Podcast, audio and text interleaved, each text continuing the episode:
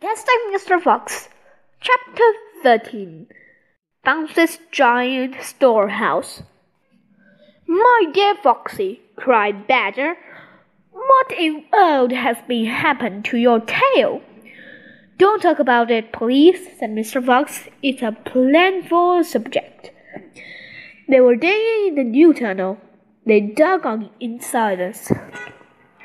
Badger was a great digger, and the tunnel went forward at a terrific pace now, and that he was landing upon.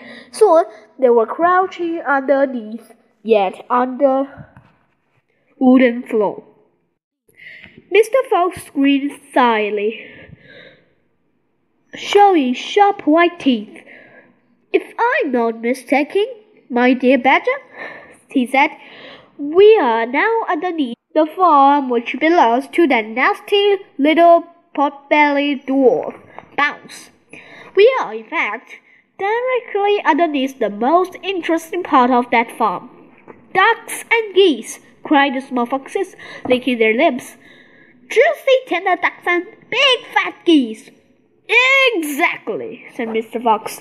But how in the world have we knew? Where we are? asked Badger. Mr. Fox grinned again, showing even more white teeth. Look, he said, I know my way around these farms blindfold.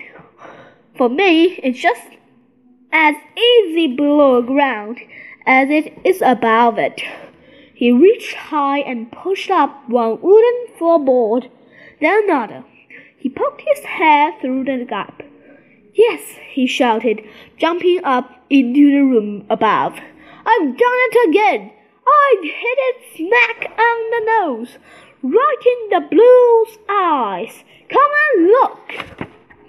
Quickly, Badger and the three small foxes screamed bad up after him. They stopped and stared. They stood and gasped. They were so overwhelmed they couldn't speak. For one thing, how so was a kind of fox's dream, a badger's dream, a prize of hungry animals. This, dear old badger, proclaimed Mr. Fox, is Bunce's mighty storehouse. All his finest stuff is stored here before he sends it off to market.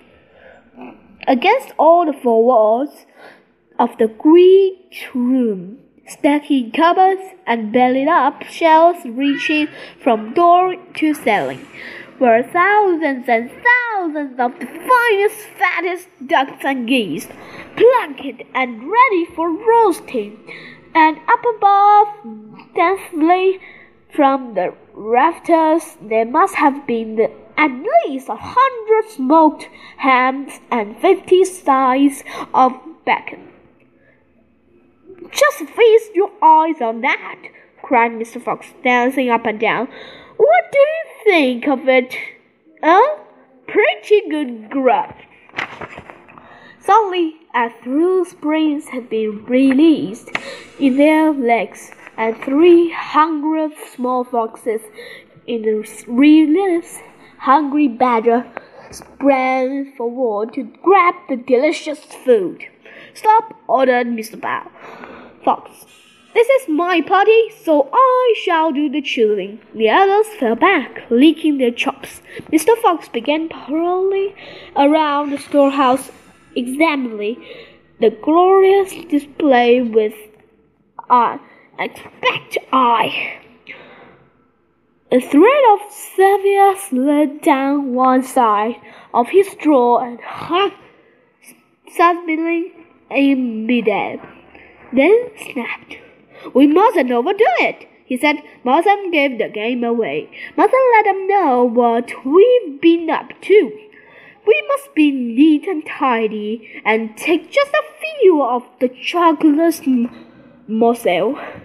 So, to start with, we shall have four plump young ducks.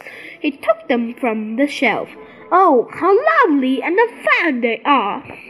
No wonder Bunce gets a special prize for them in the market. All right, Badger, lend me a hand to them down. Your children can help as well.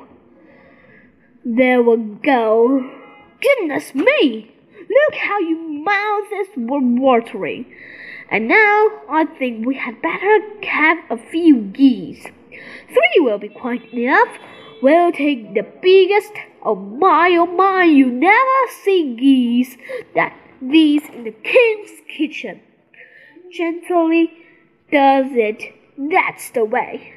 And what about a clump of nice smoked hams? I adore smoked ham, don't you, Badger? Fetch me that ladder. Will you please? Mr. Fox climbed up the ladder and handed down three magnificent cans. And do you like bacon, Badger? I am mad about bacon, cried Badger, dancing with example. Let's have a slide of bacon. That big one up there.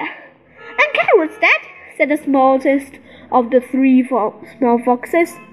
We must take some of those carrots. Don't be word, said Mr. Fox. You know we never eat things like that. It's not for us, Dad. It's for the rabbits. They only eat vegetables. Oh my goodness me. You're right, cried Mr. Fox. What a thoughtful little fellow you are. Take ten bunches of carrots.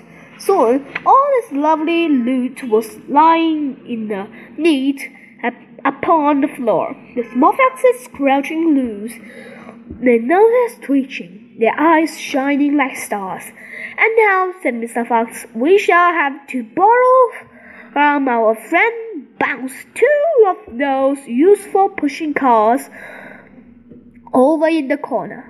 He and Badger fetched the push carts, and the ducks and geese and hams and bacon were loaded onto them. Quickly, the push carts were lowered through the hole in the floor. The animals slid down after him. Back in the tunnel, Mr. Fox again pulled the floorboards very carefully into place so that no one could see they had been moved. My darlings, he said, pointing to two of the three more six. Take a card each and run back as fast as you can to your mother. Give her my love and tell her we are having guests for dinner. The badger, the mouse, the rabbits, and the weasels. Tell her it must be a truly great feast. And tell her the rest of us will be home as soon as we've done a little more job. Yes, Dad. Right away, Dad. They answered, and they grabbed a trolley each and went rushing off down the tunnel. The end.